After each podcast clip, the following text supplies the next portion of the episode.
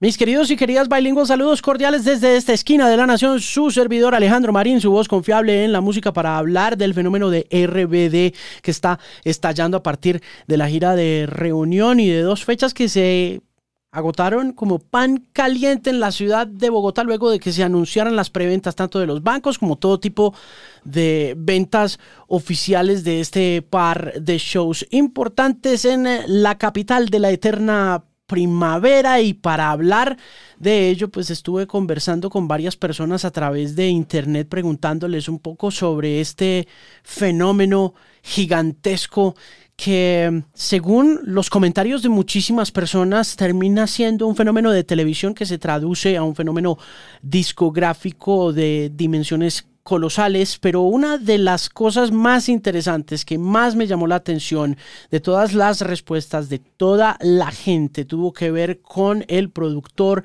ingeniero, realizador, disquero mexicano Camilo Lara, quien es muy famoso por haber hecho recientemente parte del equipo de productores de la banda sonora original de la película Wakanda Forever y ha estado en todo tipo de gestiones culturales en América Latina, incluyendo dentro de estas el famoso Instituto Mexicano del sonido, pero que además ha participado en realizaciones cinematográficas de la talla de Coco y muchas otras cosas. Es una hoja de vida impecable, muy, muy grande. Y mm, Camilo me escribe cuando hago esta pregunta sobre lo que dice la gente alrededor del fenómeno de RBD, cuándo lo conocieron, cuántos años tenían, dónde estaban, qué recuerdan, compraron el disco, qué hicieron. Me dice, no lo veías venir, pero yo fui el que hizo ese fenómeno discográficamente hablando, porque él era el jefe general a sus 23 años de edad de la disquera EMI Music, que además estaba pasando por un momento muy malo, al igual que todas las otras casas discográficas, ya que la era de Napster había comenzado oficialmente por un lado y por el otro. En América Latina se habían presentado una serie de casos de fraude, tanto en esa disquera como en Universal Music, y esta disquera, la disquera de la reina, la disquera de Radiohead, la disquera de los Beatles estaba a punto de cerrar en México, la sucursal más importante de América Latina y por supuesto también estaban muy amenazados en Colombia y aparece este fenómeno de rebelde de la mano de uno de los productores y realizadores y directores de televisión más importantes de México y el resto es historia. Pero esa historia quiero que se las cuente Camilo Lara, porque definitivamente es fascinante ver cómo este hombre, que ha tenido mucho que ver en la propagación de fenómenos alternativos tan grandes en América Latina como Radiohead, también hizo parte de este fenómeno gigantesco que está regresando con el poder de la nostalgia a ocupar la atención de todas aquellas personas que entre sus 29 y sus 35 años de edad está empezando a ver los primeros pinitos de la independencia comercial y por lo tanto económica y por lo tanto está comprando sus primeros carros, sus primeras casas, está pasándose a vivir sola, pero que en el momento en que salió RBD tenían entre 6 y 14, 15 años de edad. Y es un poco regresar a ese momento de inocencia cuando el mundo era más fácil para ellos, al igual que para todos nosotros. Así que ese fenómeno, alimentado por la nostalgia, tuvo un comienzo muy interesante en términos de negocios, en términos de sellos discográficos y muchas cosas más. Y me parece una historia increíble que vale la pena que les cuente el gran Camilo Lara alrededor de este fenómeno de RBD en América Latina en 2023. Oye, qué gusto verte hace, ¿qué? ¿Dos años ya? ya sé, ya sé. Pero, ¿sabes qué? Siento que como que no ha pasado nada de tiempo y te, te sigo la pista cada, cada semana. O sea, estuve siguiéndote ahí en Los Ángeles la pista poco a poco. ¿Pero estabas en Los Ángeles o te estás o te quedaste en Los Ángeles? Porque cuando hablé con el ruleiro me dijo, no, pues yo soy muy amigo de él y estaba en su casa en LA y yo, ¿pero Camilo se mudó o qué? Voy y vengo, sí, sí, sí, paso más tiempo acá en México, pero en Los Ángeles también paso tiempo. Buenísimo. ¿Y en qué andas? Cuéntame cosas antes de que hablemos de RBD. Pues, ¿en qué ando? Eh, desde el año pasado he estado haciendo mucha música de películas, estuve en lo de Wakanda, de eh, Black Panther 2, estuve en Thor eh, y así. Entonces, mucho de este, de cómo arrancó este año fue hacer música de películas. Eh, estoy produciendo un grupo africano que se llama Jupiter and the Ognes, que son parte del proyecto de Damon Albarn de música africana y así. Entonces, un poco, ya sabes, como, eh, como siempre he sido muy enloquecidos los proyectos en los que estoy. Por, por eh, bueno, una, una prueba es que estuve en RBD. Esta es una de las cosas que más me han volado la cabeza en 20 años de carrera en el periodismo musical y fue ver tu tweet cuando me puse a preguntarle a la gente dónde había encontrado RBD, que recordaba de RBD y me dices, apuesto a que no veías venir esta vaina, pero yo estuve ahí. ¿Cómo? Yo dije, ¿qué? Camilo ha estado en todo, pero háblame, ¿cómo fue esa experiencia? ¿Eso cómo fue? Eh, pues, híjole, la verdad es que como que en algún punto, quiero decir que cuando acabó lo de RBD, dije, mi vida, o sea, cuando me muera mi, mi, epitafio en la, en la losa que ponen, eh, va a decir, aquí ya sé Camilo que trabajó en RBD. O sea, fue lo más importante que hice eh, hasta ese momento de mi vida. O sea, yo no creía que iba a poder hacer otra cosa que opacara eso. Eh, salí en la revista en Mad, dibujado, eh, estuve, salí, salí en varios episodios em, y, la verdad es que fue un momento muy bonito eh, y muy interesante. Yo era, yo, era director artístico de EMI y, y EMI estaba, acababa de volver a trabajar en EMI y estaba pasando por un momento muy difícil porque varios ejecutivos habían hecho fraudes y habían corrido, metido a la cárcel a todos. Lo recuerdo. Entonces entré a EMI eh, un poco para, me dijeron, oh, tienes que entrar a EMI y ver si se cierra o, se mantiene como una sucursal así pequeña. Entonces, eh, pues fue como que era muy triste eh, como había entrado a EMI, cómo estaba la cosa. Sí, yo me eh, acuerdo, yo me acuerdo que eso fue el momento de transición también de todo lo que estaba pasando en el negocio de la música y fraudes hubo varios en EMI, en Universal también hubo un fraude importante en Venezuela, me acuerdo yo en esa época, pero además de eso en EMI creo que estaba pasando de manos la disquera a este banquero grandote que era Guy Hans, ¿cierto? Eh, sí, exactamente. Eh, te iba a decir que no porque pensé que ibas a decir Universal, pero exactamente era Guy Hans, eh, un, pues una persona que tenía muchos portafolios de inversiones y es, esencialmente se dedicaba a ser eh, el, señor del Monopoly de, monóculo que compra cosas, ¿no? Eh, sin saber que la industria de la música estaba pasando por el momento más complejo de, pues, en que, y que todos iban a ir un poco al demonio, pero iba a cambiar, pero iba a ser, bueno, lo que todos sabemos que pasó, ¿no? Sí, eh, claro. Pero entonces yo estaba entrando y entré y no había nada de proyectos porque pues como no había dinero, eh, no firmaban cosas y como no firmaban cosas no se vendían. En, algún punto eh, pues dije, bueno, voy a firmar cosas y voy a ver qué, qué puedo hacer. Y la primera semana que entré a trabajar, vi, sabía que Pedro Damián estaba haciendo un proyecto de televisión. Entonces lo invité a comer y lo invité a comer eh, pensando que ya ese proyecto ya había firmado con Sony porque ya lo habían firmado. Y, y lo que hice fue, eh, yo sabía que Pedro era, es budista. Pedro Damián es el, el, la mente maestra atrás de RBD para los que no lo conocen. Cuéntame un poquito de, de Pedro. Eh, de, dónde sale Pedro, quién es él, más allá de ser la mente, la, mente brillante detrás de RBD. Pedro Damián es eh, probablemente del mundo del pop, de los eh, personajes más interesantes que ha habido en la industria en México. Él, RBD no es su primer proyecto, RBD es ya uno de muchos que llevaba. Él, él es parte del éxito de Timbiriche y de muchos otros grupos grandes en, México. Eh, y siempre fue un personaje que hizo televisión, eh, hizo muchas series de televisión, telenovelas, dedicadas a los jóvenes. Era como que estaba rompiendo con Televisa la idea de que los jóvenes no veían televisión eh, o no veían los espacios de telenovelas y, trató de cambiar eso y, la verdad lo hizo, ¿no? Entonces, Pedro, yo lo conocía de la vida y sabía que era budista y lo invité a, comer a Emi. Entonces, ese día le dije a todo el mundo de, oigan, vístanse de blanco, eh, voy a poner música hindú ahí en los eh, altavoces de la, de la EMI.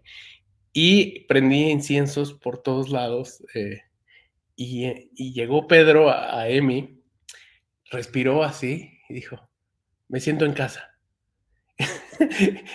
Vamos a trabajar este proyecto juntos.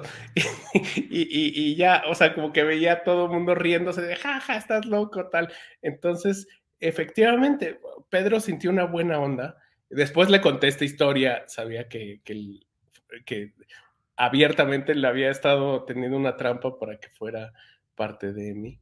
Eh, y, y ya eh, eh, platicamos, estaba a punto de firmar con Sony en ese momento y, se rompió, rompió la promesa y se vino a mí trabajar. Increíble cómo lo convenciste, ¿no? No, no, o sea, esa, esa, esa va a ir a mi libro. bueno, pero y, el proceso de la construcción de esa relación ya profesional fue cómo, o sea, el hombre llega, huele el incienso, se encanta, se siente en casa, lo, lo, lo, involucras ya en su propio ambiente, por decirlo de otro modo. ¿Y, qué pasa ahí?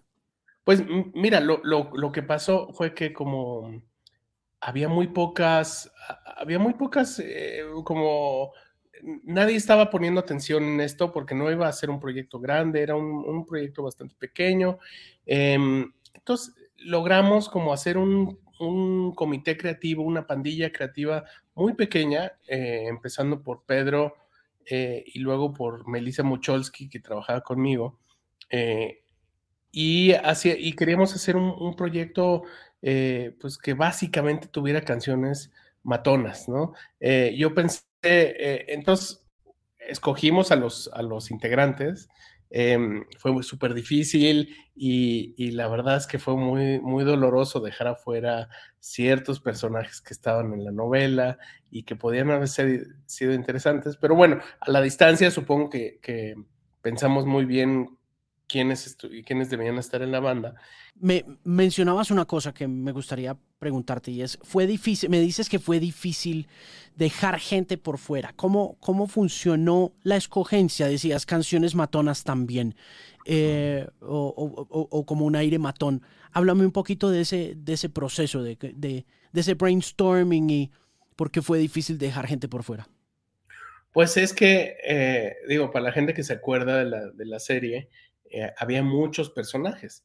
Y, Pedro, cuando empezamos a hablar, como que dijimos, vamos a hacer una banda eh, y vamos a, pensar quiénes pueden ser los personajes que sean interesantes que, estuvieran. Evidentemente había, había algunos que estaban eh, clavados y que, que siempre iban a estar, como, como, como Dulce, como Naí, pero había otros que tal vez, tal vez no.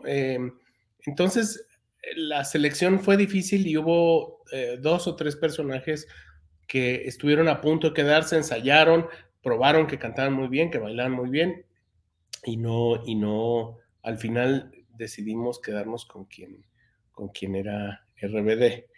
Eh, de producción, eh, buscamos a dos, a, dos equipos de producción muy potentes. Uno que se llama Carlos Lara, que no, no tiene relación familiar conmigo, pero es un increíble productor que había hecho muchas cosas en los, en los noventas con Linda y con eh, Sentidos Opuestos y otros proyectos. Em, y unos nuevos productores que no habían hecho ningún proyecto de, pop, pero tenían buenas ideas y eran interesantes, que se llamaban los eh, Emilio Ávila. Eh, Emilio, em, para los que no sepan, hoy en día es el mayor productor de música pop eh, en México junto a Aureo Vaqueiro probablemente. Eh, y lo reclutamos y empezamos a buscar canciones. Muchas de las canciones eh, las pedimos a gente que intuitivamente sabíamos que tenía una gran beta pop como Memo Méndez Guiú, que fue quien hizo muchas de las canciones de, de Timbiriche, que es papá de uno de los chicos de Motel.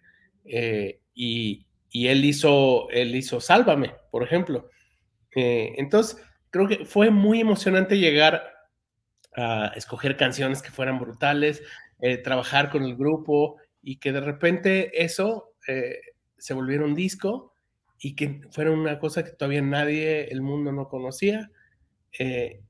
Y la verdad es que fue muy bonito porque cuando lo, cuando terminamos el disco y salió, teníamos una cierta idea de que iba a ser un éxito, pero yo ese fin de semana fui a La Lagunilla, que La Lagunilla es un, mercado de pulgas que está aquí en la Ciudad de México. Em, y es donde hay antigüedades y luego en otro lado hay piratería y había, se vendían los CDs y un poco ahí te das cuenta que es éxito y que no. Em, el fin de semana que salió RBD, eh, yo fui a comprar mis viniles ahí a, hacer recording. Em, y me pasé por la parte de los, de los discos piratas para ver. Y había, yo creo que unos 15 millones de discos de RBD listos para venderse. Entonces el, lunes llegué a la oficina y dije, ¿cuántos discos se hicieron? Me dijeron, creo que 100 mil. Dije, hay que hacer 20 veces lo, e, esa cantidad de discos. ¿Cómo no? ¿Cómo crees? Y les digo, de verdad estoy viendo haz de cuenta que estás viendo una, una ola gigante que va a llegar a ser un tsunami em, y, nadie se está dando cuenta. Entonces, sí mandamos a hacer, no 20 veces 100 eh, mil discos, pero sí mandamos a hacer todos los discos que podía hacer la fábrica eso, esos días. ¿Cuántos eran más o menos en ese momento? Pues yo creo que habremos hecho en, los primeros dos días unos 500 mil. ¿Y en cuánto se vendieron? Todos. todos y faltaron y además los, los, las tiendas estaban gritando porque no, no tenían producto y así. Entonces, eh, de ser una cosa muy íntima que, que, fue hacer el primer disco, se volvió de repente, de un día para otro, la cosa más importante en, en México. ¿Cuánto tiempo se demoró la producción de ese disco versus lo que llevaba la serie andando? Pues no tanto, fíjate, yo creo que había empezado la serie y habíamos hecho algunas canciones y yo creo que habrán pasado un par de canciones eh, en, la serie, eh, pero el sencillo, eh, el, primer sencillo, Soy Rebelde, pues tuvo un impacto fuertísimo, la conectó con, con, con, algo que necesitaba el mercado y con, y con el momento y los tiempos y lo que vivía el mundo. Eh, y así fue. Digo, lo demás ya es un poco eh, la historia, ¿no? Que se fueron, que se volvieron grandes eh, en España y en Argentina y en Colombia y, luego en, otros lugares como lugares en zonas balcánicas y, en Rusia y así se fue volviendo cada vez más grande y fuimos trabajando cada vez proyectos más ambiciosos como grabar un disco en vivo en Los Ángeles y luego hacer un disco en inglés, con canciones en inglés. Em, pasó todo el tema de, Brasil, que fue muy triste. E, en fin, como que fue vivir una historia de una super banda. Eh, yo no estaba preparado para, para ese momento tan, tan violento de, éxito, ¿no? Eh, pero gracias a eso Emi no cerró en México y gracias a eso eh, yo dije en algún punto, dije, ah, pues es, probablemente lo más importante que, que, vaya a ser en mi vida. Que seguramente sí lo es, ¿eh? pero, eh, pero me da mucho miedo que mi vida, que, que, a mis, habré tenido 23 años, se acabara y ya no pudiera hacer algo más, ¿sabes? Eh, pero bueno, pues esa es, esa es, la historia un poco de lo que pasó. Pues le, tenías, le tenías miedo a lo que iba a pasar después, como que dijiste, de pronto no voy a poder top this pues imagínate un futbolista hacia los 22 años que se fractura y ya nunca vuelve a jugar y, ya vive del partido así contra el equipo en 20 años de atrás de su vida. O sea, eh, sí fue muy, muy poderoso. Y la verdad fue muy bonito porque Melissa, eh, Pedro Damián y yo eh, y después muchas personas, muchos compositores, los, los Armando Ávila, Emilio Ávila, eh, eh, y, los, y Carlos Lara, eh, pues sí logramos hacer un, tan, un powerhouse creativo increíble que, que, digo, ellos son magnéticos y tienen fue creo que una increíble selección de, integrantes y además creo que eran unos discos a prueba de balas, ¿no? llenos de canciones pop eh, geniales y súper brillantes. Tenía, eh, eso era el canal de las estrellas, me acuerdo. Sí. Tenía esa red de televisión, una red de radio también para apoyar ese desarrollo que con el que tú y ese equipo de compositores salieron adelante con esa producción discográfica? Bueno, eh, Televisa siempre tuvo eh, Televisa, Radio. Sí, pero no, no creo que haya sido eh, definitorio eso. Yo creo que más bien se volvieron hits, eh, hits, mega hits, eh, que, más allá de cualquier cosa, primero empezaron a funcionar en México y después por toda Latinoamérica y por todo, y, en España y en Europa y así. O sea, se volvieron enormes y, y creo que por más no volvió a pasar si hubiera tenido Televisa ese músculo para decir, ah, lo voy a hacer, lo hubiera hecho con todos los demás proyectos que después trató y no, no le pegaron, ¿no?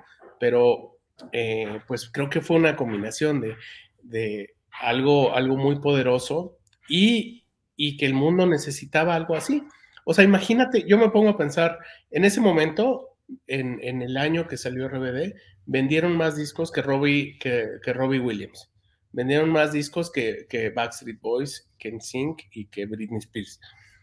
Además los vendieron en un momento en el que, como hablábamos al comienzo de la charla, pues es que Napster ya estaba allí, la piratería estaba rampante en todas partes en América Latina, ¿no? Era, eran épocas difíciles de todos modos, como lo mencionabas tú, de crisis de la industria discográfica, ¿o no? 100%. Y, y me pongo a pensar, esto, todo esto que estamos diciendo es pre-internet. O sea, si hubiera habido alguna cosa de, de, eh, tipo de social media. Redes sociales. Eh, yo creo que hubiera sido tan grande como lo es BTS, por ejemplo. Eh, sí era un fenómeno tan... Yo lo, lo, único que he visto más cercano es BTS, es, es esta este cosa global que, que, que todo el mundo entiende y que nadie se explica por qué de una no capital cultural del mundo sale una, una cosa tan poderosa. Claro.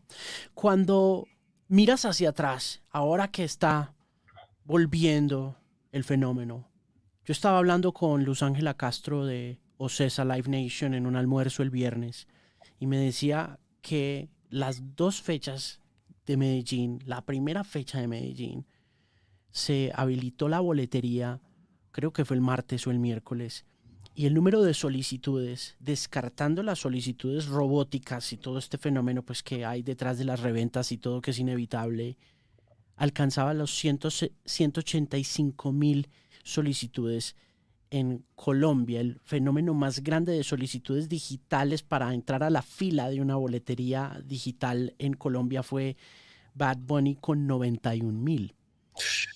Y, RBD tuvo 685 mil solicitudes digitales, Camilo. Es, no, no, no, no. Tú, ahora que miras para atrás y ves lo que está pasando ahora con el reavivamiento del fenómeno, ¿qué concluyes? ¿Qué piensas? ¿Qué opinas? Eh, ha sido un viaje, ¿no? Ha sido un viaje, para mí me costó, imagina, es que también te tengo que poner en contexto personalmente en qué estaba. Yo estaba empezando a hacer música y estaba dejando un poco, RBD me, atrapó como disquero cuando yo quería salir de ser disquero y quería hacer mi propia música y dedicarme a hacer proyectos propios. Eh, y RBD sí me mantuvo tres o cuatro años más ahí, eh, porque no, porque era prisionero de mi propio éxito.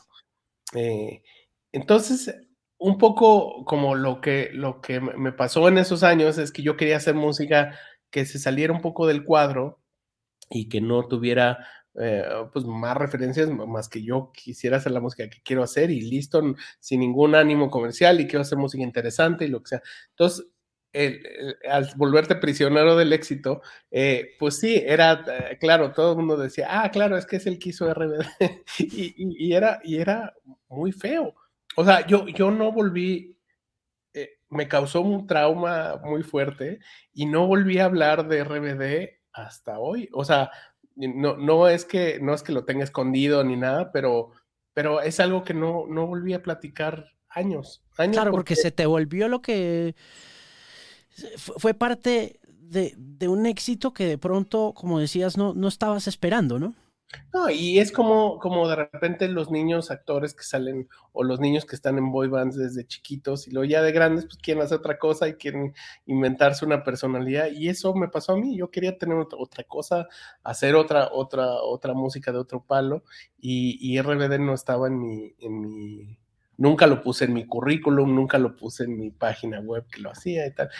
Y ahora yo siento que, que, a la distancia digo, qué tonto, porque en realidad creo que fue algo muy positivo y muy interesante. Y la verdad sí me siento súper orgulloso de que logré como tener, hacer un repertorio brutal y unos discos súper emocionantes que cambiaron un poco la historia del pop eh, en, en, en, Latinoamérica y en muchos otros lados.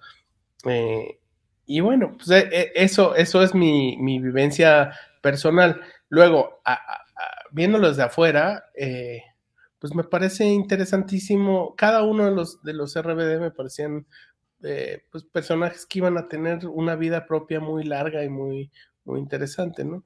Eh, y me da mucho gusto, sigo hablando con, con algunos de ellos, con, con, gente de su management. no sé, me, me, me, siento muy cercano y me da mucha alegría que, que Poncho haga, o sea, de repente verlo de No Sarks es como pues es hermoso, ¿no? Es como ver como, como ya la evolución de alguien que, tenía un proyecto de vida y lo logró.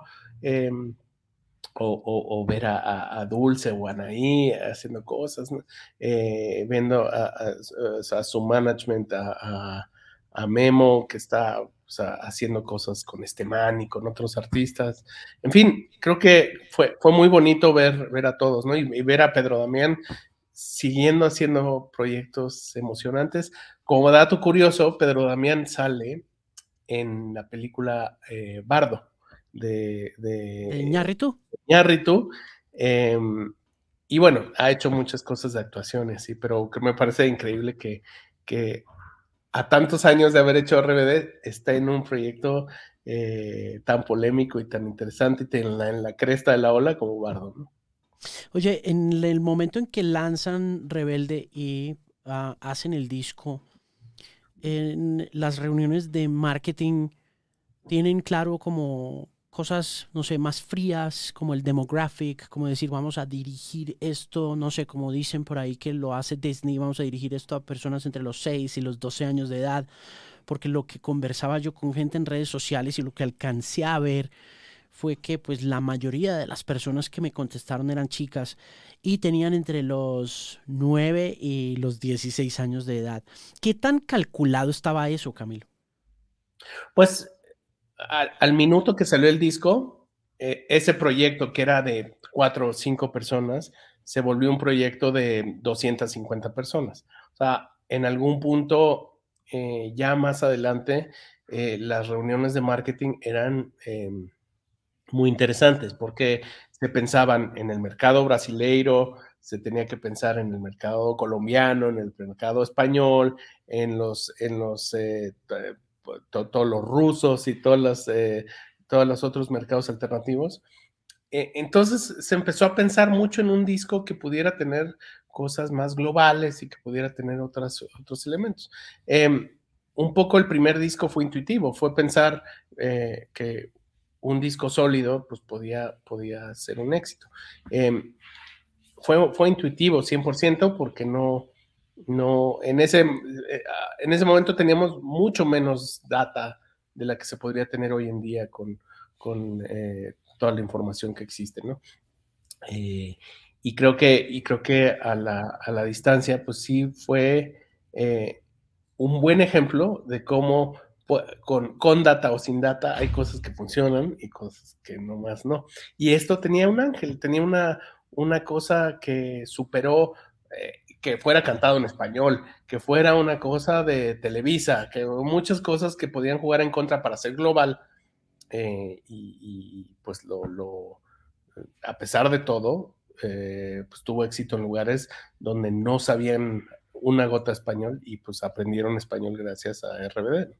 Impresionante. ¿Qué tanto de la trama crees tú que jugó un papel importante en eso, esa lucha como entre clases que me da la impresión a mí que es como tan clave en la forma como se relacionan después los jóvenes musicalmente al fenómeno como tal, porque pues hay esta lucha entre las clases altas, las clases bajas y la conexión entre los dos a través de la música, ¿no? Pues era, eran los noventas y estaba pasando, eso era la gran preocupación de, Latinoamérica en los noventas. O sea, si tú ves Amores Perros o si tú ves Amarte Duele, eh, era una, una, especie de RBD. Eh, todo tenía que ver con, con, el clasismo, que además lo peor es que pasan veintitantos años y sigue, seguimos en la misma, el mismo asunto, ¿no? Sigue habiendo clasismo, sigue habiendo muchas eh, cosas eh, tremendas. Desigualdad. En Latinoamérica eh, esencialmente no han pasado veintitantos años, ¿no? Em, y esa era la discusión, pero era la primera vez que estaba pasando eso en, medios audiovisuales. O sea, Amarte duele, Amores Perros, RBD, eran, eran cuestiones que hablaban de eso desde distintas eh, fronteras, trincheras, ¿no? Sí. ¿Qué tanto de lo que había sucedido con series como Beverly Hills 90210 en los Estados Unidos informa un poco este proyecto o lo documenta o le sirve como influencia? Eh, Puede ser, yo creo que había, había mucho de esa, de pensar en un, eh, como en un, en un grupo de, chavos, ¿no? Ese era, ese era el principio. Y sí, creo que, yo creo que tuvo bastante, bastante influencia. Em, con el, con el, con, con, el plus que además en algún momento, y en cada episodio sin ningún sentido se ponían a cantar y cantaban las canciones y salían videoclips y, eh, y las ponían tres o cuatro veces. Eh, eso ayudaba también muchísimo. Eh, ¿Hiciste A&R para el proyecto como tal o cuál era, digamos, tú estabas en mercadeo en esos momentos en EMI? No, no, no. yo era el director. era el jefe. Sí, yo era el jefe, pero... A los 23 años. Ya sé, sí, sí. sí. Luego voy a hacer mi libro y te cuento ya. o sea, imagínate, mi primer, mi primer eh, artista con el que trabajé fue Radiohead, que ya por ahí, si googleas esa historia, es muy, es un poco de, de, de es más pública, pero sí, pues me tocó, fui muy precoz y me tocó empezar muy joven. Y el jefe en ese punto, pero mi, lo que más hacía era R, lo, es lo que, digo, lo sigo haciendo un poco, ¿no? Eh, y, y, y, era una cuestión de vida o muerte. O sea, si no se hacía bien ese proyecto, se cerraba la compañía, ergo me quedaba sin trabajo, ergo no podía comprar viniles en la lagunilla donde te conté que fui y vi los discos de RBD. Entonces, para mí era importante porque decía, puta, ¿de qué voy a trabajar después? Eh, ya venía yo venía de un, de, un, de hacer una compañía con Alfonso Cuarón, eh, que hicimos, eh, y tu mamá también, y, y, en algún punto al año, Alfonso dijo, ah, yo me voy a ir a Londres a, a, trabajar en Harry Potter.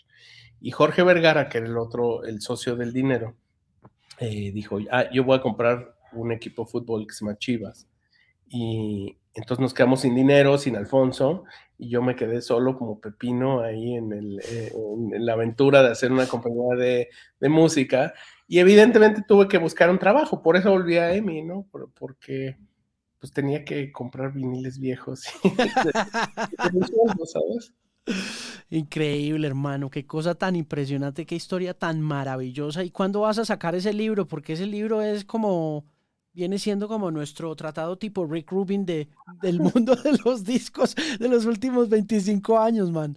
Sí, sí, sí, lo voy a hacer. Estoy en esas. Tengo una cantidad de historias eh, que luego ya digo, puta, ¿cómo, cómo sobrevivía muchas de ellas? hablando de Radiohead, ¿te tocó la salida de Radiohead entonces? Me tocó la salida, sí. Era Ah, pues también, y me tocó ser la única compañía de EMI en la que publicaban sus discos. Eh, ¿Y cómo? Porque éramos muy amigos, porque nos volvimos, imagínate que la primera vez que giraron, eh, los fue a recibir al aeropuerto un Camilo muy joven, de 16, 17 años, y nos tocaron tantas aventuras que, que nos robaron con un machete, el, el, avión donde íbamos se cayó, y se así en picada, salieron las máscaras. Eh, así estuvimos tres semanas juntos y eso te forja una amistad que no lo, que no, no, que no la cambias por nada, ¿no? Y después cuando se van de Emi, eh, me dijeron, es que, nos morimos de la tristeza de que nos vayamos de Emi y ya no vamos a trabajar contigo. Les dije, oigan, pero aquí el sello que, lo está, que es Vegas, eh, que no, los, no tiene representación, déjenme hacerlo a mí. Ah, qué buena idea. Y fui el único sello en la EMI en el mundo que tuvo a Radiohead toda la historia. Y después, independiente, en otro sello que tuve, que se llama Cassette, eh, me tocó publicar a, Radiohead. O sea, seguimos de amigos desde hace muchos años. ¿Licenciaste el In Rainbows? Sí. O sea, ellos se van después de Kirei, ¿cierto? Se van después de. No, eh, del siguiente, creo. Eh. ¿The King of Limbs es? King of Limbs es el primero que es eh, con Solo. Sí. Ah, ok. Ok. Entonces ellos hacen Kid A, que es el. Sí, después de Kid A. Hacen In Rainbows. Sí. Y después King of Limbs es el primero independiente que que hacen esta increíble idea de tú paga lo que quieras pagar por el disco. ¿Y ese In Rainbows todavía estaba con Emi? Sí, me parece que sí. Oye, ¿cómo así que los atracaron con un machete? Pero esa es la historia más, o sea, nos quedamos sin frenos, pasaron tantas cosas. Eh, digo, no, no debo de, de, hacer comerciales en esto, pero hay un video animado de Vice donde cuenta toda la historia de 15 minutos. échatelo luego. Pero esa, el, el, el entramos el, el, primer día de la gira, rentamos una, un camión. Eh, íbamos a irnos por todo el país a los lugares más. Nunca había habido shows de, de un grupo inglés en México. Eh, había tocado Queen, había habido uno que otro show, pero nunca una gira, ¿no? Eh, entonces nos preparamos al primer día de gira, ya estamos listos para subirnos al camión y nos bajamos a, comprar a un Oxxo, a un 7-Eleven. Y, y nos, ya estamos comprando y de repente entra un tipo con un machete, pero, o sea, como un machete del tamaño, yo nunca había visto un machete tan grande, nunca me habían asaltado así de esa manera en la Ciudad de México, o sea, y, fue espantoso, pues ahí tienes a todo el mundo dando sus, cosas, sus relojes, sus carteras, y así empezó la gira. O sea, y, créeme que fue lo, menos violento que pasó en esa gira. O sea, fue, fue una aventura muy loca. Una última pregunta, Camilo, sobre RBD.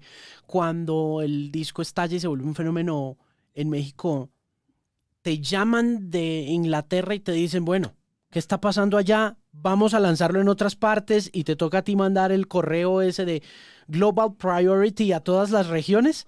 Tal cual, tal cual. Y pasamos de ser la, la, compañía pestada, que ya estaban considerando cerrarla, a la compañía número uno, que era la que tenía el mayor ganancia en todo el mundo. Eh, imagínate un disco que vende más que Robbie Williams, o sea, en, eh, ahorita no, tal vez no, no tiene una referencia, pero Robbie Williams vendía más que eh, Backstreet Boys, que Britney Spears, que todos los artistas eh, pop de ese momento. Entonces, pues fue, eh, sí, nos volvimos los reyes. Por un minuto dominamos el mundo entero en el mundo del pop y, fue muy divertido, ¿no? Ahí ya en ese momento se volvió un proyecto global y, y hablamos, todos los productores querían hacerlo y así. Eh, la fama, la fama trae eh, a, muchos, a muchos dueños eh, que quieren paternidad en los proyectos. Claro. Oye, qué buena historia. Muchas gracias por contármela. Pues bueno, mira ya. tu tweet tan inocente, ven que se convirtió. Te mando un abrazo enorme. Espero poder verte pronto en Ciudad de México en algún momento cuando pase por allá. Te escribo para que nos veamos y conversemos. Siempre es un placer tenerte acá te tengo que invitar al estudio, a ponerte música y así. Pero por supuesto que sí, conocer tus vinilos y demás. Te mando un abrazo de nuevo, Camilo Lara. Gracias por estar acá. Abrazos. Abrazo. Gracias por llegar hasta el final de la conversación con Camilo Lara. Recuerde suscribirse al podcast en Spotify, en Apple Podcast y visitar alejandromarin.com, una voz confiable en la música para toda la información, playlists, podcast previos y mucho más. Nos vemos y nos oímos en una próxima ocasión.